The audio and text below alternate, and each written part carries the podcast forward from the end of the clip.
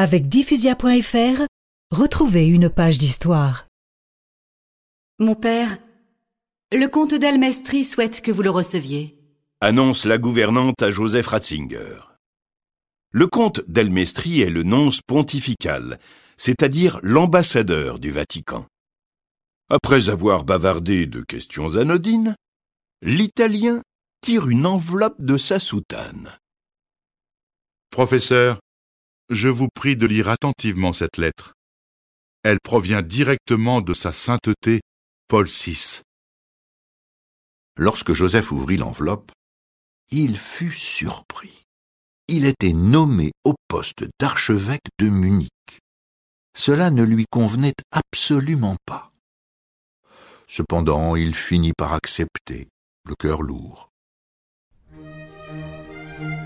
Le 28 mai 1977, la veille de la Pentecôte, Joseph Ratzinger est ordonné à la cathédrale de Munich.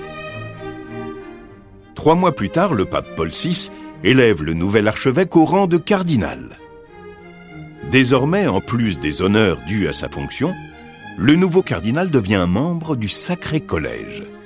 Cela veut dire que, si le pape vient à mourir, il devient électeur du nouveau souverain pontife lors d'un conclave.